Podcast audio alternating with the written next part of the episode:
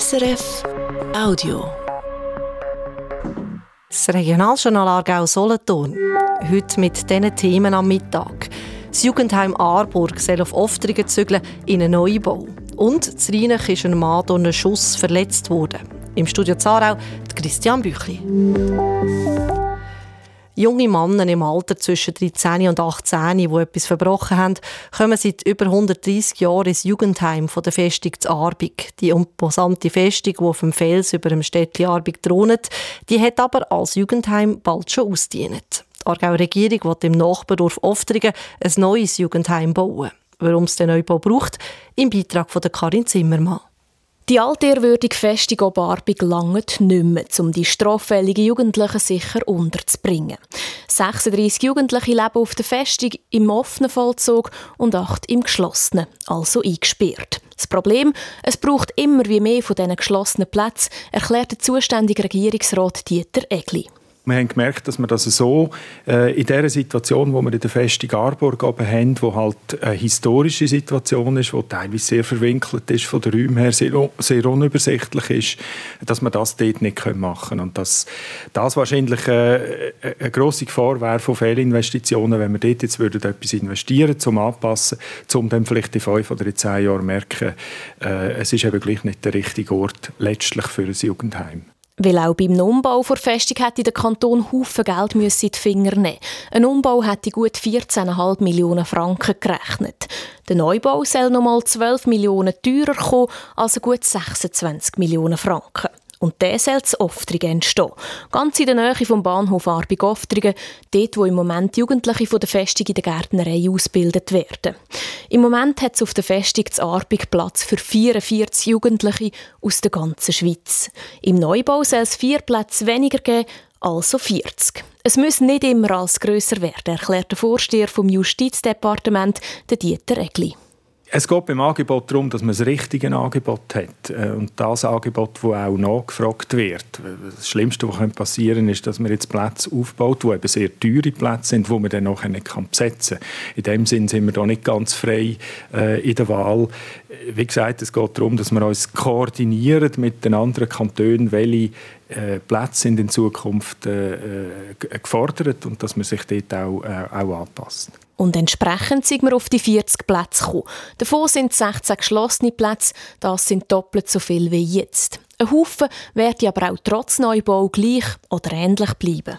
Grundsätzlich werden es noch die gleichen Jugendlichen sein. Es wird auch weiterhin ein Heim sein mit geschlossenen Plätzen, wo es auch ähm, äh, Ausbildungsmöglichkeiten gibt. Aber wir werden mehr geschlossene Plätze haben und, und weniger äh, Ausbildungsbetriebe. Wir werden das konzentrieren.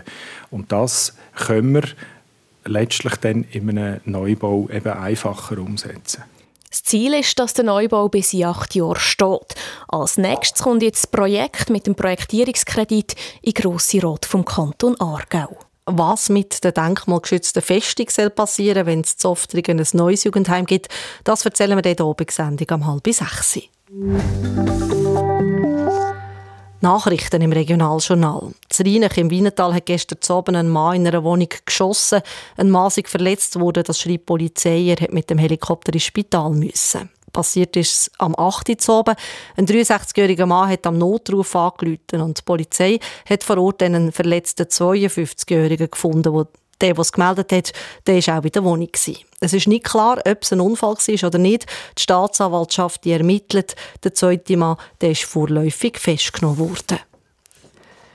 Die 59. Solothurner Filmtage sind Geschichte. Gestern Abend sind sie zu Ende gegangen. Wir haben 63'000 Eintrittszelt, schreiben die Filmtage heute. Das ist etwas mehr als letztes Jahr, nämlich 3'000 mehr. Wir sind jetzt wieder etwa dort wie vor der Corona-Pandemie, sagen die Filmtage weiter. Das Jahr hat es auch mit den Tickets gut funktioniert, dank der Ticketing-App. Es sind die zweiten Filmtage unter der neuen Co-Leitung von Nicolo Castelli und der Monika Rosenberg. Die nächsten Filmtage die sind dann Ende Januar 25 geplant.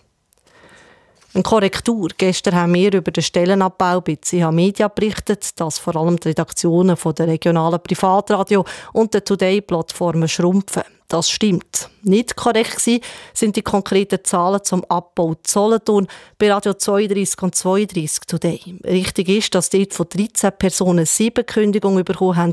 Zwei können noch anders im Konzern weiterarbeiten. Und die regionalen Inhalte kommen weiterhin aus Solothurn, nicht alle aus Bern, wie wir gestern hätten können, den Eindruck bekommen. Wir entschuldigen uns.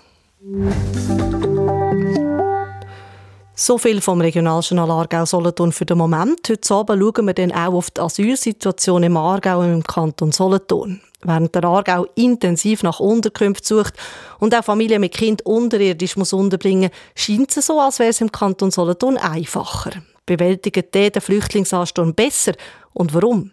Ein Grund ist das Bundesasylzentrum zu Flumenthal, sagt Anne Birk, Abteilungsleiterin für soziale Leistungen im Kanton Solothurn. Mit dem Bundesasylzentrum haben wir eine Kompensation von Personen, die uns zugewiesen werden. Fürs 2023 sind es ungefähr um die 100 Personen, die wir weniger aufnehmen mussten. Es gibt aber auch andere Gründe für die unterschiedlichen Situationen im Aargau und im Kanton Solothurn. Welche, das erklären wir heute in der Abendsendung um halb sechs hier auf SRF 1. Das war ein Podcast von SRF.